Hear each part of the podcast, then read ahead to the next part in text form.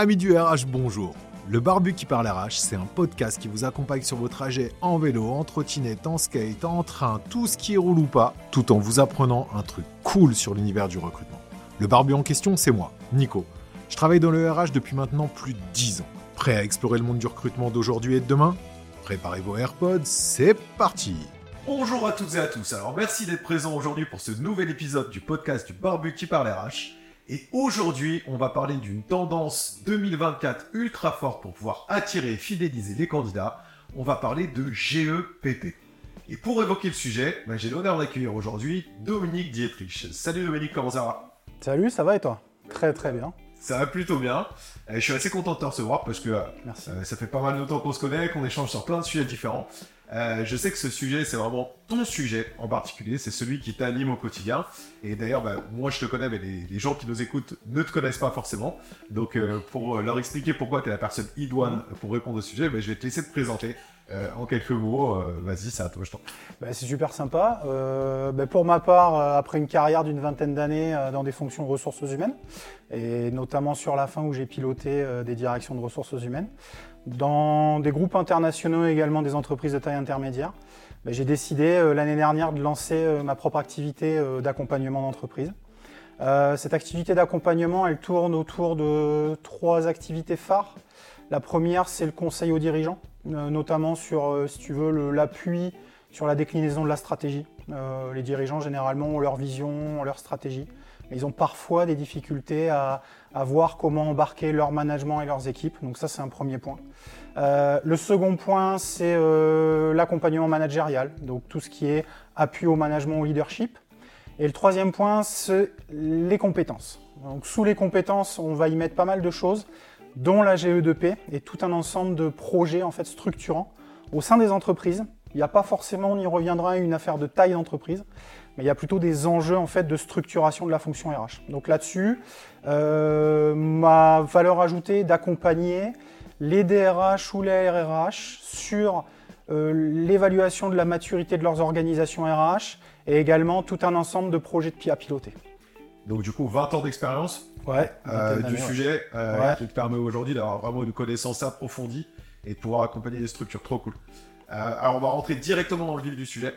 moi, je connaissais le terme de GPEC. Enfin, c'est celui qui a, qui était notre le, terme qu'on connaît depuis très très longtemps. ça a changé pour GEPP depuis quand d'ailleurs? GPEC vers GE2P, en fait, c'est du naming. Hein. ça a changé en 2017. ce qu'il faut savoir, c'est que la base de ces deux concepts, c'est du réglementaire, c'est de la loi. Euh, ça, c'est un truc qui va plaire à Florence Bernier de Babi. Je sais pas si vous voyez qui c'est. Mais euh, on aurait pu l'inviter pour faire un, trio, comme ça, ça lui aurait plaisir. Donc, il y a une vraie base réglementaire et juridique euh, qui s'est structurée en 2005 avec les lois Borloo, qui a continué de se structurer en 2015 avec les lois Rebsamen, et dernièrement en 2017 avec les ordonnances Macron, où en fait, on a, le gouvernement a décidé de réorienter la GPEC en la renommant GE2P. GPEC pour gestion prévisionnelle des emplois et des compétences. Alors c'est très important parce qu'on parlera de prévision, de planification d'emploi.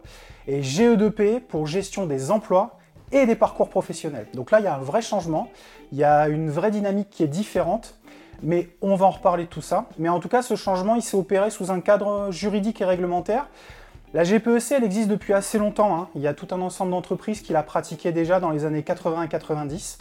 Euh, elle s'est énormément structurée euh, en raison notamment bah, des crises économiques successives et des ajustements d'effectifs qui étaient nécessaires. Donc le premier enjeu de la GPEC pour les DRH les plus anciens qui ont connu ces époques-là, euh, c'était d'adapter les effectifs et en fait de faire face à des problématiques de réorganisation, de restructuration. En 2005, quand Borloo structure la première loi, alors cette première loi, une aparté rapide, en fait, elle, demande depuis 2005 aux entreprises de plus de 300 de négocier un accord de, GPEC, qui est devenu GE2P récemment, ou un minimum un plan d'action, donc chez les plus de 300. Parenthèse fermée. Euh, mais historiquement, on était vraiment sur quelque chose autour de la cohérence entre les effectifs, les emplois, un peu les compétences. Mais on était surtout sur cette planification euh, statistiques et effectifs. On était vraiment là-dessus. Euh, les choses ont évolué puisqu'en 2005 on était post-crise, en 2015 on était encore un peu en crise et en 2017 les choses ont vraiment évolué sous l'ère Macron, puisque 2017, si tu te souviens, on est euh, à une baisse un peu continue depuis deux ans du chômage, et avec des enjeux en fait d'essayer d'adapter et de faire en sorte que euh, les gens développent leur parcours professionnel tout au long de leur carrière pour être en capacité de répondre à euh, des demandes d'emploi qui trop souvent ne sont pas pourvues. Donc il y a vraiment une inversion de la courbe. On est en plein dedans. Hein. Aujourd'hui, euh, les statistiques disent plusieurs centaines de milliers, le non officiel dit peut-être un million ou deux millions d'emplois non pourvus. On est dans cette réalité de se dire comment on fait alors sur quelque chose de plus long qui va même déjà dès la scolarité pour correctement orienter les gens vers le bon parcours professionnel et surtout réorienter les gens en cours de carrière. Et du coup, mais du coup là, tu, parles des ordonnances euh, qui sont là pour essayer de, comment dire, de contrer un petit peu cette problématique euh, étatique, enfin cette problématique française, euh, d'avoir 1 à 2 millions, on est, on est, on est d'accord, hein, c'est à peu près le nombre de jobs qui sont non pourvus. Euh, mais en quoi les entreprises, en développant la GPEC ou la GEPP, euh, enfin la GEPP maintenant, pardon, euh, en quoi les entreprises, en fait, jouent sur cet aspect-là? Parce qu'au final, la GEPP, c'est le développement au sein de l'entreprise, c'est pas le développement pour le, comment dire, la France en tant que telle. Donc en quoi elles, peuvent, elles peuvent amener à ça? Et en quoi ça les aide en fait? Et ben voilà, là tu as tout dit en fait. C'est-à-dire que d'une obligation réglementaire et légale et d'un cadre légal qui a été donné, euh, on va surtout avoir une notion de concept au niveau des entreprises et vraiment de politique RH. On va l'appeler GE2P hein, parce que ça sera plus simple et c'est à la mode. Pareil, petite parenthèse, c'est très rigolo parce que sur le ministère du Travail, on parle toujours de GPEC, donc c'est assez particulier. On parle toujours de gestion prévisionnelle des emplois et des compétences. Mais on a quand même tendance à. Enfin, c'est vrai que le, ouais l'administration a tendance à être un peu en retard. Ouais, mais ils font les lois quand même, hein, ça fait un peu flipper. Bref, mais euh, parlons de la GE2P. Clairement, euh, au-delà d'une tendance, parce que c'est pas un terme que j'aime moi, c'est vraiment une nécessité de l'avoir au niveau de son entreprise. On va en parler, on va plus le détailler, mais il y a vraiment un enjeu de politique générale des ressources humaines et de processus RH. Pour rentrer un peu dans le détail de ce processus, si tu veux, la GE2P, elle va venir traiter tout un ensemble d'aspects de la carrière du collaborateur sur des sujets qui te parlent énormément. Ça va être les sujets d'attractivité, ça va être les sujets de correctement recruter, de bien intégrer, d'assurer la transmission du savoir-faire, d'être en capacité de former et de développer les compétences des collaborateurs pour ensuite essayer, c'est pas une fin en soi parce qu'on peut pas le faire partout et pour tous les jobs, mais d'essayer de développer les collaborateurs dans l'entreprise et d'exploiter leur potentiel retenir les collaborateurs par des effets sur la politique sociale ou de rémunération. Et en fait, la GE2P, c'est tout ça. On entend beaucoup parler, il y a beaucoup de gens qui évoquent la GE2P sous l'aspect entretien annuel, people review, revue de personnel, revue d'effectifs. Mais en fait, c'est un bout de la lorgnette. Si tu n'exploites pas l'ensemble de ton processus RH, tu fais pas de la GE2P. Donc, et là on va casser quelque chose d'assez mystique, la GE2P en fait, c'est une bonne politique RH. Et c'est une politique RH globale qui va s'intéresser des questions d'attractivité jusqu'à l'autre bout, je viens y mettre ce qu'on appelle les enjeux de rétention qui sont aujourd'hui totalement essentiels dans les organisations euh, actuelles. Et du coup, par rapport à ce que tu as dit, c'est hyper intéressant. C'est-à-dire que, au final, la GE2P, c'est la RH d'aujourd'hui. C'est pas, c'est, ce que tu es en train de dire. C'est une bonne politique RH, donc c'est la RH d'aujourd'hui. Parce que c'est ce qui correspond à toute la gestion, en fait, des personnes des ressources humaines, enfin des, humains qui sont dans ta structure. Donc au final, il n'y a plus de DRH, il y a des gestionnaires, enfin il y a des, développeurs de GE2P donc, au final dans, les entreprises. ça devrait être ça. Le DRH, c'est souvent le dépositaire, le porteur du projet. La GE2P, c'est essentiel et on l'évoquera quand on parlera des différentes étapes de mise en œuvre. C'est avant tout un projet d'entreprise. Ce qui est hyper important de noter, c'est que la GE2P, elle part du dirigeant. Qu'on soit 15, qu'on soit des dizaines ou des centaines de milliers, ça part de la volonté d'un dirigeant. La volonté de ce dirigeant, et ça part aussi de la lecture d'un business. La lecture du business nous dit qu'à terme, le business va évoluer, euh, les choses vont changer, euh, ça peut impacter à la fois nos effectifs, donc là on revient un peu sur la GPEC si tu veux, où on peut avoir des ajustements, mais là j'aurais tendance à dire, malheureusement ça n'a pas beaucoup de valeur ajoutée, et si on doit s'ajuster, c'est que c'est déjà trop tard. Par contre, là où ça a de la valeur ajoutée, si on a des transformations de business, là, on a un enjeu en fait d'accompagner les ressources humaines dans leur développement, dans leur adaptation et également dans la capacité qu'on va avoir à aller chercher de nouvelles ressources humaines sur des compétences qu'on ne peut pas développer en interne. Là, c'est tout l'apport de la GE2P. Euh, du coup, j'avais une question, mais euh, je pense que tu y as répondu euh, à moitié, mais je vais quand même te la poser. Je voulais te poser la question, est-ce que pour toi c'est une lubie ou est-ce que c'est un vrai intérêt pour l'entreprise? Mais tu as déjà un peu répondu, pour toi c'est pas une lubie, c'est vraiment la transformation des ressources humaines d'aujourd'hui qui amène la GE2P à être le projet central en fait du développement de l'entreprise, soit clair. Dans mes fonctions d'accompagnement, c'est clairement pas une lubie, c'est-à-dire ce que je vois et ce que je ressens, c'est que les entreprises, alors déjà, tu l'as parfaitement évoqué, d'une manière assez inconsciente et assez euh, euh, automatique la mettre en œuvre. Parfois, on a besoin d'aide en fait pour bien détecter l'ensemble des champs d'optimisation ou de meilleure organisation qui permettent d'aller plus loin dans la performance RH. Mais non, c'est clairement pas une lubie. Là où ça peut être une lubie, c'est quand en fait le DRH, la DRH, le RRH, la RRH euh, se le portent sur les épaules et quelque part ont des difficultés soit à le faire porter par la direction générale, soit être entendu par la direction générale sur le fait que d'avoir une vraie politique RH très orientée emploi, parcours professionnel, évolution, euh, c'est une absolue nécessité. C'est ce que tu disais, c'est-à-dire qu'il faut que ce soit un projet d'entreprise, que ce soit porté par la direction, il faut que ce soit, ce soit en gros, la GE2P doit être complètement corrélée à l'ADN, aux valeurs et à la culture de l'entreprise. Parce qu'en plus, euh, ce que tu disais tout à l'heure, c'est-à-dire que c'est aussi tout l'aspect social, tout l'aspect accompagnement, tout ce que tu vas le développement des compétences, c'est une chose. La GPEC est une partie de la GEPP au final. Euh, le développement des compétences, c'est une chose. Mais tout ce que tu as proposé aux collaborateurs pour les fidéliser, pour les amener, ça fait partie intégrante de la GEPP. Donc, in fine, c'est vraiment l'ADN et la culture d'entreprise. Et on sait que ça doit être au départ porté par les, dirigeants, du moins porté, par l'ensemble du, CODIR et, euh, des, fondateurs euh, de l'entreprise. Donc, donc, au final, il est certain qu'on ne peut pas le faire sans ça. Donc c'est vraiment le projet central, tu vois. Moi, je le voyais pas comme ça au départ. Moi, je le voyais plutôt comme un outil euh, que les RH portaient pour pouvoir justement développer et avoir une meilleure attractivité et une meilleure fidélisation. Et d'après ce que tu nous présentes aujourd'hui, c'est vraiment l'objet central du travail du RH aujourd'hui. Ma conviction, mon parti pris, c'est que c'est pas un outil. Ma conviction et mon parti pris, c'est que c'est quasiment une philosophie. Euh, tu viens y intégrer euh, la quasi-intégralité des champs RH. C'est-à-dire qu'on va, comme je te expliqué tout à l'heure, ce que j'appelle le processus RH, balayer euh, tout ce que contient euh, une politique RH, euh, j'aime pas dire classique, mais aboutie.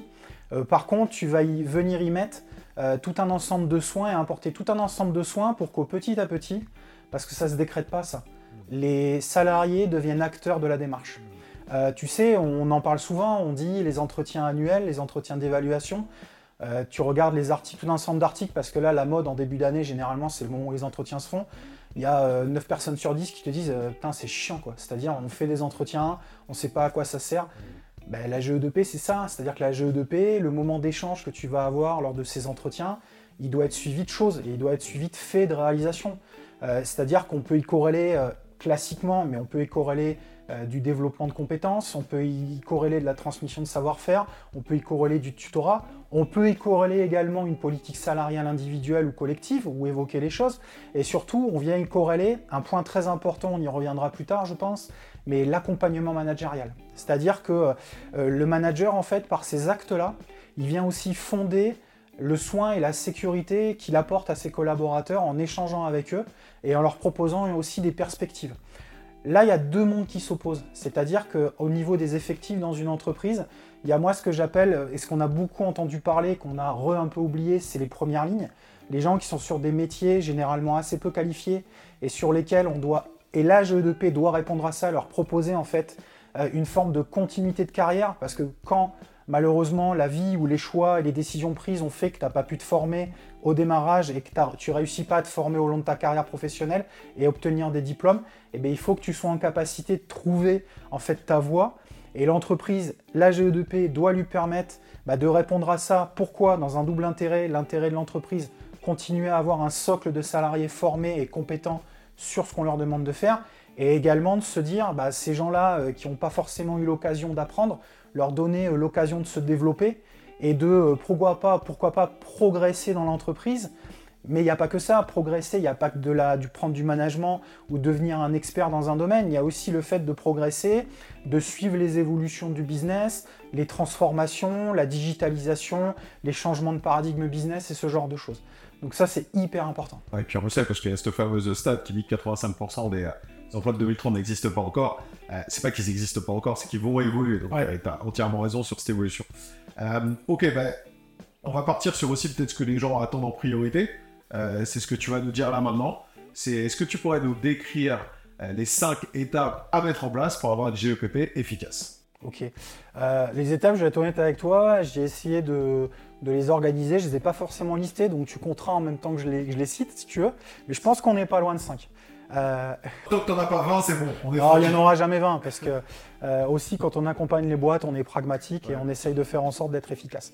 Euh, la première des étapes essentielles, on en a parlé, c'est comprendre le plan stratégique de la boîte. Là, on se situe au niveau de la direction et on se dit, au niveau de l'entreprise, la stratégie qu'on va défendre sur son business, hein, sur le corps de son activité, qu'est-ce que ça demande au niveau ressources humaines? Qu'est-ce que ça demande maintenant? Qu'est-ce que ça va demander dans quelques mois, dans quelques années Et potentiellement, alors les plans stratégiques, c'est pareil. hein. J'ai commencé ma carrière parce que je suis vieux, il y a une vingtaine d'années. Les boîtes s'amusaient à faire des plans stratégiques à 10 ou 15 ans. Aujourd'hui, celui qui est capable de dire à peu près sur son business dans 4-5 ans ce qui va se passer, c'est énorme. Mais au demeurant, la première des choses, c'est bâtir et quelque part euh, que les gens en charge de cette politique RH soient présents en fait pour comprendre, voire structurer cette stratégie et les impacts que ça va avoir au niveau ressources humaines. Et en juste retour de ces impacts, euh, qu'est-ce que ça demande en termes d'évolution au niveau RH C'est-à-dire, qu'est-ce qu'on va devoir mettre en place? Là, on va parler, euh, tu vois, des nouveaux métiers qui se développent. Est-ce que ces nouveaux métiers qui se développent, on peut les développer en interne? Est-ce qu'on peut développer les compétences euh, de nos effectifs? Est-ce qu'on doit aller les chercher? Est-ce qu'on doit les créer C'est-à-dire, tu vois, je viens, je viens pas opposer deux dimensions, mais il y a les gens qui sont dans l'entreprise, qui sont des professionnels, qui ont quelque part, euh, sur lesquels on va évaluer la performance et les potentiels. Est-ce qu'on peut développer des choses? J'y crois énormément par le biais des stagiaires, des apprentis, où on va prendre de la matière encore qui euh, humaine, qui est encore un peu euh, adaptable et encore un peu malléable, sur laquelle on va pouvoir former des gens qui, en plus, avec les nouvelles générations, ont beaucoup d'idées de préceptes. Donc il y a vraiment le, premier cran, c'est cette analyse stratégique. Comprendre la boîte, où est-ce qu'elle va, les exigences, les contraintes et aussi les opportunités pour les ressources humaines. Ce que tu fais derrière, c'est en miroir, tu te dis au niveau RH, stratégiquement où j'en suis. Là, tu vois, j'accompagne énormément les boîtes sur euh, ces sujets-là en proposant d'évaluer leur maturité RH. Quand on pose le diag stratégique de la boîte, en miroir au niveau ressources humaines, où est-ce qu'on en est? Prendre une image très simple. Ta boîte, c'est une fusée, tes ressources humaines, c'est une deduche. Ça va être compliqué. C'est-à-dire que tu as des ambitions de fusée, tu es équipé comme, comme une deduche. Alors, on peut parler de plein de choses. hein. On peut parler d'outils, on peut parler de moyens humains, on peut parler même d'une politique euh, inexistante. Il faut se mettre au diapason. C'est-à-dire, euh, plus on a de grandes ambitions, on doit pas, c'est pas la course à l'armement massif, mais il faut quand même qu'on ait euh, des gens sur les ressources humaines, des outils, des méthodes, des process qui vont répondre à ça. Où est-ce qu'on en est? Au niveau RH, où est-ce qu'on en est? Comment on va développer les choses? Quelles sont les étapes qu'on doit mettre en œuvre? Et comment on doit avancer là-dessus? Ça, c'est le deuxième point qui est extrêmement important. Juste avant, ça, montre quand même, euh, ce que tu dis, c'est ultra important parce que ça montre que les RH, c'est normal que tu le penses, mais aujourd'hui, il y a encore trop de chefs d'entreprise qui ne le pensent pas comme ça, ont une place centrale dans les entreprises. C'est-à-dire que pour bien développer une boîte, il faut bien développer les ressources humaines qui sont à l'intérieur. C'est une évidence, tu vois. Pour, nous, ça paraît une évidence. Mais pour beaucoup de boîtes, en fait, ça n'apparaît pas forcément. Parce que les chefs d'entreprise vont avoir une vision, ils vont se dire, OK, on va arriver là, et, point barre, quoi. C'est comme ça, c'est pas autrement. Et ils se posent pas la question, justement, du chemin à parcourir, et tout ce que tu dis, c'est-à-dire de faire l'état des lieux de ce qu'il y a dans un premier temps, des capacités, du potentiel RH qu'on a à disposition, pour pouvoir se dire, OK, mais est-ce que c'est possible d'y arriver? Et, et si c'est possible d'y arriver, finalement, est-ce que mon, mon timing, est-ce que ma temporalité est bonne Parce que, ben, est-ce que je vais pouvoir réellement euh, former, développer, recruter suffisamment pour arriver d'un point A au point B? Tu vois, nous, avec Hawk, c'est tout ce qu'on travaille, ce côté stratégique workforce planning, donc qui fait partie intégrante de la Oui. GPP, hein, clairement. Totalement. Euh, mais qui est une partie de la GEPP. Euh, du coup, c'est vraiment ce qu'on va travailler, c'est le fait de dire, ok, on a un point A, on veut aller au point B, et comment on fait pour aller d'un point A à un point B? Mais si t'as pas fait, comme tu le dis, l'état des lieux de base, euh, de savoir ce qu'il en était, et même intégrer aussi les RH à se dire, est-ce que c'est possible d'arriver au point B demain? Est-ce que c'est envisageable ou pas? Ben, Ça peut pas marcher. Et aujourd'hui, malheureusement, on s'aperçoit qu'il y a encore trop de boîtes euh, qui font un petit peu ça dans leur coin, c'est-à-dire que tu as un codir généralement dans le coder, il y a les RH. Tu as tout du moins des dirigeants qui vont se dire Ok, je veux aller là, je pense que c'est possible, mais ils se posent pas la question. Et, c'est primordial et c'est ultra intéressant que tu mettes ça en état 1 et tu parles de ces deux premières étapes parce que moi, c'est la base. Il faut que les ressources humaines, pour pouvoir avoir cette question de GEPP et de GEP dont on parle, ça remet aussi un peu la position centrale des ressources humaines et des personnes qui travaillent sur les ressources humaines, parce que c'est le cas. Une entreprise, et on cesse de me dire, ne fonctionne qu'avec les personnes qui sont à l'intérieur. La force d'une entreprise, ce sont les personnes qui sont à l'intérieur. Il y a trop de boîtes qui l'ont oublié. Et encore plus quand tu veux te développer, c'est ultra important de, le percevoir et de le comprendre. Voilà, c'était juste pour faire la parenthèse, mais je suis d'accord avec toi sur les deux, deux premières étapes, c'est primordial. Je crois que tu as tout dit, euh, et on va faire une petite aparté euh, qui va intéresser euh, les dirigeants d'entreprise, mais ouais, ok, la masse salariale, ça représente un poste de charge. Le poste de charge, il peut être très important tu as des activités, tu as des business dans lesquels euh, le, capital humain et le coût de la masse salariale, il est très élevé. Et dans beaucoup de boîtes, d'ailleurs, c'est le cas. Euh, si tu considères que c'est une variable d'ajustement, mais clairement, tu as perdu. Et c'est pas parce que tu es en 2024. tu as toujours perdu. C'est-à-dire que euh,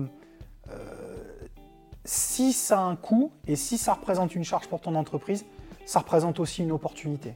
Bien sûr que tu dois être en maîtrise, bien sûr que tu dois piloter cette charge, bien sûr que tu dois être en capacité en tant que dirigeant et même en tant que DRH de proposer des prospectives par rapport à ça. Il y a plein de choses qui se passent. Euh, il y a eu, par exemple, l'inflation a eu des effets, tu vois, sur tous les salaires minimaux et tout ça. C'est un fait.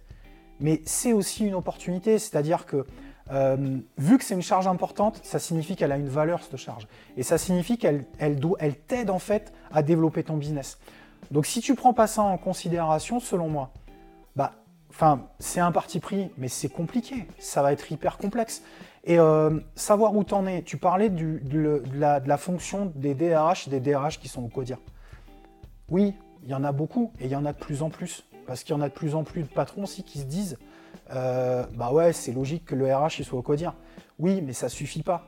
Euh, je pense que au-delà d'être au CODIR, le RH, euh, il doit à la fois, on doit lui faire la place, mais il doit se faire sa place pour avoir de la légitimité et de faire comprendre que euh, face à toute la complexité de la gestion des ressources humaines pour les dirigeants, parce qu'il y a beaucoup de dirigeants, mais ça tu l'entends d'ailleurs que tu es 10 euh, personnes à gérer ou des boîtes à 2000 ou à 5000. Très souvent, le dirigeant te dit le droit social, le droit du travail, la complexité française. Ok, mais ça, un bon DRH, il sait te le gérer. Et la valeur ajoutée, elle n'est pas là. Et elle n'est plus là. C'est-à-dire, la valeur ajoutée, elle est dans te dire, tu as des projets de business. Alors, que ce soit vers le haut, que ce soit euh, de, garder ce, train d'évolution ou que ce soit à la baisse, le DRH, il doit te proposer des solutions qui sont gagnant-gagnant, qui permettent à la fois à la boîte de développer sa performance et d'avoir en fait un peu cette responsabilité qui permet de continuer à développer les gens et de les maintenir dans l'emploi le plus longtemps possible. On en est là, c'est un peu de la responsabilité sociétale, si tu veux. Quand on voit, on en parlera peut-être après, mais euh, l'ensemble des politiques RSE sur euh, ben, la première des ambitions, enfin la première des choses selon moi à faire quand tu veux mettre en place une vraie politique RSE, c'est d'aller à fond sur ta politique RH et sous-jacent à ça, de t'activer sur ta GE2P. Eh ben, la troisième étape, on va rentrer un peu dans, si tu veux, après dans le cœur du réacteur et vraiment dans l'opération. Euh, on a parlé de stratégie générale, on a parlé de miroir de stratégie RH. Ce qu'il faut faire après, c'est te diagnostiquer, c'est te dire où j'en suis. Et là où j'en suis, un bon vieux diagnostic GPEC, c'est-à-dire tu cartographies, tu te dis c'est quoi les forces en présence, c'est quoi mes effectifs, c'est quoi les classifications que j'ai, c'est quoi les emplois que j'ai, les anciennetés sur les postes, les salaires moyens, les salaires médians. Tu poses en fait les bases et l'analyse en fait de data qui va te permettre derrière de travailler. Tu parlais d'une notion hyper intéressante que vous faites chez Hawk, euh, c'est le workforce planning et toute la planification en fait du travail. Ça, c'est un point essentiel. C'est-à-dire que euh, faut pas oublier que toutes les ambitions qu'on peut avoir d'évolution reposent toujours sur un diac solide. Et le diac solide, en fait, c'est ton point de départ qui après va te permettre de faire naître les idées et d'avancer.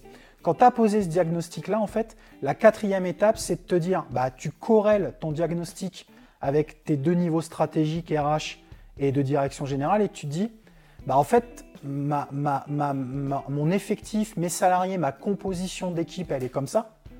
Demain, pour répondre aux attentes du business, ma composition d'équipe, elle devra ressembler à ça. Il y a plusieurs hypothèses. On n'est jamais sûr de l'avenir. Il y a des hypothèses qui peuvent être montées. Mais quelque part, cette carte, tu te dis, ben, les masses d'effectifs vont évoluer de cette manière-là. Tu travailles à la fois sur la notion quantitative, où tu te dis, bah, les effectifs, comment on va devoir les adapter, on va croiser les doigts que ça continue, mais beaucoup de mes clients aujourd'hui sont plutôt dans des enjeux d'acquisition de compétences et d'aller chercher sur le marché euh, de nouveaux collaborateurs, et on va croiser les doigts encore une fois. Euh, comment je vais aller les chercher? Donc à la fois, tu as du quantitatif, et puis après, tu as le qualitatif. Te dire, et il y a trop d'entreprises qui font l'impasse, avant d'aller, euh, excuse-moi, mais un peu comme des bourrins, chercher sur un marché très souvent, de plus en plus souvent, des moutons à cinq pattes, est-ce que ce mouton à cinq pattes, au final, on ne l'a pas développé pendant des années? Est-ce qu'on ne l'a pas fait grandir? Est-ce que peut-être il lui manque des briques, très souvent techniques, parfois de comportement professionnel, mais des choses qui sont développables à l'intérieur de l'organisation.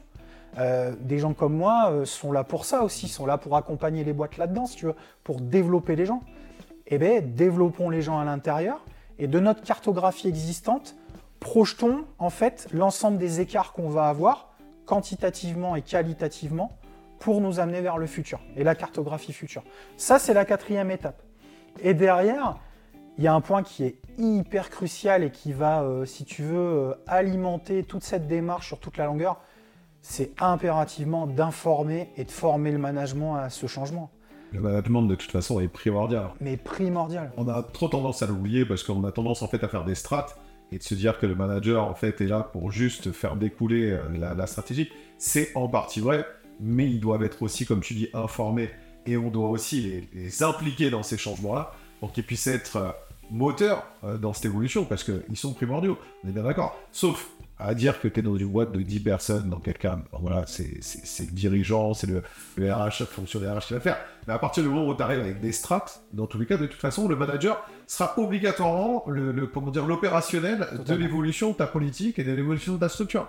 Donc il doit être obligatoirement impliqué dans les, dans les, comment dire, dans tous ces changements, dans tous ces développements, dans toutes ces décisions, dans une moindre mesure bien évidemment, mais il doit être impliqué, c'est sûr que ça ne peut pas marcher. On est parfaitement d'accord et c'est très souvent ce qu'on oublie. Pourquoi? Euh, parce que déjà, euh, engager la direction dans le processus de transformation et considérer que la GE2P, euh, c'est du changement, c'est de la transformation, parce que tu vas mettre les mains dans quelque chose que tu cherches à transformer, parce que soit tu as compris que tu en avais absolument nécessité, soit parfois tu es poussé, parce qu'encore une fois, au-delà de 300, tu es censé négocier. Hein. Donc tu es poussé. Alors, à parté, quand tu es poussé, pour moi, c'est pas bon. C'est-à-dire que tu prépares le terrain, quoi. tu peux le bosser. Quoi. À 300, pas toutes les boîtes, mais énormément de boîtes déjà euh, ont des RRH. Euh, tu as, travaillé le sujet. Puis tu l'as dit, c'est une, une, censé découler d'une volonté, euh, dire, de, des dirigeants, c'est censé découler vraiment d'une envie de bouger. Donc si on te pousse, généralement, c'est que c'est pas bon. C'est exactement ça. Et euh, impliquer le management, ça a vraiment une conséquence bénéfique et c'est impératif et c'est absolument nécessaire dans la conduite du changement. La démarche GE2P, elle va impliquer des changements euh, pas forcément profonds, mais automatiquement, euh, le manager, dans l'interpersonnel, dans le quotidien, euh, dans la détection des, potentiels des gens, dans également la manière au quotidien de manager, ça va changer. on a un gros enjeu aussi. Il y a beaucoup de boîtes, tu vois, j'étais encore avec des clients hier. il y a beaucoup de boîtes qui se posent des questions sur ah ouais, mais en bas, ils savent ce qu'on fait. Bah non, ils savent pas ce que vous faites. Vous communiquez pas. Et vous n'avez pas besoin de communiquer sur ce qui est confidentiel. Par contre, savoir euh, ce que c'est un codir, euh, savoir à quoi ça sert, euh, redescendre les informations qui peuvent être redescendues, engager le management intermédiaire là-dedans pour que lui-même il puisse communiquer aux équipes, et dans l'autre sens, boucler par de la remontée d'infos, bah, je vais dire ça aussi c'est de la GE2P. Parce que quelque part, développer sa communication, ça aide le collaborateur euh, qu'on veut faire rester, qu'on veut développer au sein de l'organisation, à continuer à, renforcer son engagement vis-à-vis de la structure. Après, il y a un point qui est important. Euh, tu vois, j'entends beaucoup euh, dire qu'une GE2P, c'est lié à, on va dire, des moyens, c'est lié à des, à des entreprises qui ont des ambitions de développement, c'est lié aussi à certaines catégories d'entreprises. C'est-à-dire, quand je parle de ça, c'est euh, des catégories plus plus, euh, des ESN ou des entreprises, des startups ou des boîtes euh, qui, dégagent des bons... Non, c'est partout pareil. Et je vais même te dire, c'est tout aussi important dans des entreprises où le capital humain représente une charge importante. Parce qu'en fait, prédire et être en capacité de poser les évolutions futures des effectifs et de regarder par rapport à ça ce que vont devenir euh, nos salariés, pour moi, c'est essentiel. Et on peut tout aussi les accompagner de la même des manières. Donc tu vois, j'ai essayé un peu de te structurer et puis bah, au final, on est à cinq étapes. On est à 5 étapes. Ouais, c'est ça, tu vois, je savais pas exactement, mais on est à 5. Mais pour moi, c'est euh, les choses essentielles en fait. Trop cool. Euh, je vais juste rajouter un truc et puis ça va découler sur une question. Euh, pour moi, là, tout ce que tu viens de dire, c'est hyper intéressant et il y a plein de gens qui vont se dire, mais comment on y arrive? Alors, il y, a, il y a plusieurs aspects, et puis tu pourras y en apprendre après, mais on, peut être, bah, soit on sait le faire, soit on peut être accompagné par des personnes comme toi. Euh, D'ailleurs, je vous mettrai tous les liens de Dominique euh, en commentaire. Euh, mais aussi, on peut être accompagné d'outils. Nous, on développe Hawk dans cet état d'esprit-là. C'est-à-dire que Hawk, c'est un outil qui va accompagner les RH, en fait, non pas à faire leur travail, les RH, parce que le travail de la GEPP dont tu parles, c'est le travail du RH, c'est le travail du dirigeant, mais qui va permettre, en fait, de récupérer les données et de les analyser. Et donc, du coup, de pouvoir se dire, ce fameux mouton en 5 pattes dont tu parlais qu'on va recruter, dont on ne sait pas s'il est dans l'entreprise, s'il n'est pas ou pas, bah, avec des outils comme Hawk, on va pouvoir voir tous les potentiels qu'il y a dans l'entreprise, toutes les formations qui sont associées pour le développer, pour répondre à une offre d'emploi qui est en souffrance. Et ça, c'est hyper important, parce que forcément, quand tu es dans une boîte qui fait 200, 300, 400 collabs, mais peut-être que tu vas pas déceler la personne au milieu de tout ça qui a besoin de ça. Donc ça, cet outil-là, un outil comme ça, va te permettre à déceler ce genre de personnes. Par contre, ce qui va pas te permettre, c'est de réellement faire en sorte de l'amener du point A au point B. Il va t'expliquer, la personne, elle est là, il va t'expliquer, il y a plusieurs chemins qui sont à disposition pour le faire. Maintenant, qu'est-ce que tu mets en place? Est-ce que c'est possible? Est-ce que c'est pas possible? Et surtout de le réintégrer dans tout le champ d'entreprise, parce que le côté euh, développement des compétences, formation, c'est une chose, mais le côté accompagnement de ce développement de la personne du point A vers le point B, c'en est une autre. Parce que toutes les personnes ne sont pas forcément euh, aptes à pouvoir passer du point A au point B, même si on sait qu'au départ elles ont les compétences et qu'il y a des formations qui sont associées. Donc euh, ça c'était juste pour dire que il y a des outils qui sont là pour accompagner, il y a des personnes qui sont là pour former, donc toi tu formes, nous on accompagne avec les outils. Et maintenant ça, ça, ça, comment dire, ça, ça découle sur ma dernière question. Qu'est-ce que tu penses de l'IA, que ce soit dans la GEPP ou que ce soit dans le reste aujourd'hui, euh, comme outil d'accompagnement des RH L'IA. euh, T'as le droit de dire que t'aimes pas. C'est non, pas parce que. non, euh, non, non, non, c'est, non, euh, non, non, non, voilà, il n'y a aucun souci. euh, non, c'est pas que j'aime pas, parce que. euh, alors, si tu raisonnes basiquement comme un consultant de base et que tu écoutes ce qu'on dit autour de toi, euh, ça va te remplacer et au final, euh, j'aurais pas dû me lancer. Euh, mais ça, j'y crois pas. Euh, Moi j'y crois pas non plus. hein. Pour, ouais, pour moi, les- ouais. pour moi, euh, vas-y, je te, je te laisse. et Ouais, non, c'est. C'est. L'IA, pour moi, elle va apporter une capacité à proposer. Enfin, elle doit apporter et elle peut apporter une capacité à proposer des alternatives. Euh, C'est-à-dire que quand tu vas rencontrer un problème, quand tu vas rencontrer euh, un blocage, euh, l'IA, quelque part, j'ai le sentiment qu'elle va te donner une forme de premier conseil qui va te permettre en fait de construire des alternatives. Et il reviendra à toi après en tant que manager, DRH, dirigeant, d'en faire bon usage. Mais c'est un- une forme de conseiller au quotidien. Enfin, dans la forme dans laquelle elle se développe, je pense que c'est une forme de conseiller au quotidien. Si c'est exploité dans ce sens-là, je pense que ça peut être bénéfique parce que euh, la chose qui m'apparaît importante dans notre monde actuel, c'est, euh, tu vois, moi, l'influence, j'aime pas ça. Par contre, conseiller, guider et proposer des alternatives, je trouve que c'est idéal, c'est top, parce que ça va vite, les gens ont besoin de réponses rapidement et ont besoin d'être conseillés rapidement. Donc moi, pour moi, euh, j'ai plutôt une vision positive des choses. Euh, je pense que ça nous amène un, surplus de réflexion en fait qui est pas inutile. Mais je suis complètement d'accord. Tu tu parles, tu parles de la GEPP, ce, dont on parle depuis, depuis tout à l'heure. Euh, pour moi, la vraie valeur ajoutée des RH, elle est là. Tu vois, elle est dans tout ce développement-là. Pour moi, la valeur- vraie valeur ajoutée des RH, c'est sur on doit développer l'humain qui est au centre des entreprises. Tu vois, c'est vraiment ça. Et ça, une intelligence artificielle ne le fera pas. Parce que le côté humain conserve un aspect euh, aléatoire, un aspect euh, vraiment singulier, en fait, euh, Et puis interpersonnel. Et c'est ça, es dans la relation. complètement. enfin. Et donc, du coup, l'IA ne pourra pas te changer. Par contre, c'est ce que tu. L'IA pourra t'accompagner à ouvrir les yeux sur plein de sujets différents à l'intérieur. Et donc, du coup, à apporter ta touche de pure valeur ajoutée au milieu de tout ça. Moi, c'est pour ça que je suis fan et que je suis, et, et en plein dedans parce que je pense que le mix vraiment entre les deux peut faire un truc extraordinaire dans le développement de la société au global. Parce que je reste persuadé que les sociétés font développer la société au global, donc dans le développement de la société au global. Mais si tu veux, moi je me suis un peu allié au diable parce que à titre personnel, je l'utilise en fait dans ma manière de bosser. Euh, en fait, pour euh, tester euh, la manière dont je structure mes offres et la manière dont je vais pouvoir aller chez un client toucher un problème. C'est-à-dire le client, généralement, c'est comme ça que ça se passe mon métier, intervient avec un champ de complexité, un champ de difficulté ou un champ de développement. Et bien à chaque fois que je vais constituer ma réponse, je vais aller la tester en fait. Et je vais la tester grâce à l'IA pour me dire bah, est-ce que les alternatives que, je, que j'ai trouvées, déjà, un, est-ce qu'elles sont suffisantes Et est-ce qu'elles sont en fait euh, adaptées? Et euh, rarement ça m'a contredit sur ce que je pensais, par contre très souvent ça m'a apporté euh, en fait une palette plus, en plus, une palette complémentaire de, champs d'intervention et qui au final renforce la satisfaction du client. Donc c'est en ça où je suis pas totalement inquiet. Je voulais juste rajouter un point sur ce que tu disais sur euh, l'aspect GE2P. On a parlé de GE2P, on a parlé au sens plus large de politique et de stratégie RH. Vraiment, euh, moi, le maître mot de, notre échange de ce matin, c'est euh, le RRH, l'ARRH, le l'ADRH. C'est quelque part l'émancipation et la capacité en fait à, à porter ces sujets-là. Parce que euh, c'est compliqué les relations sociales, c'est compliqué l'administration du personnel, euh, c'est compliqué le recrutement, il n'y a pas de problème, on, en est tous là, on le sait, c'est compliqué de communiquer sur sa boîte.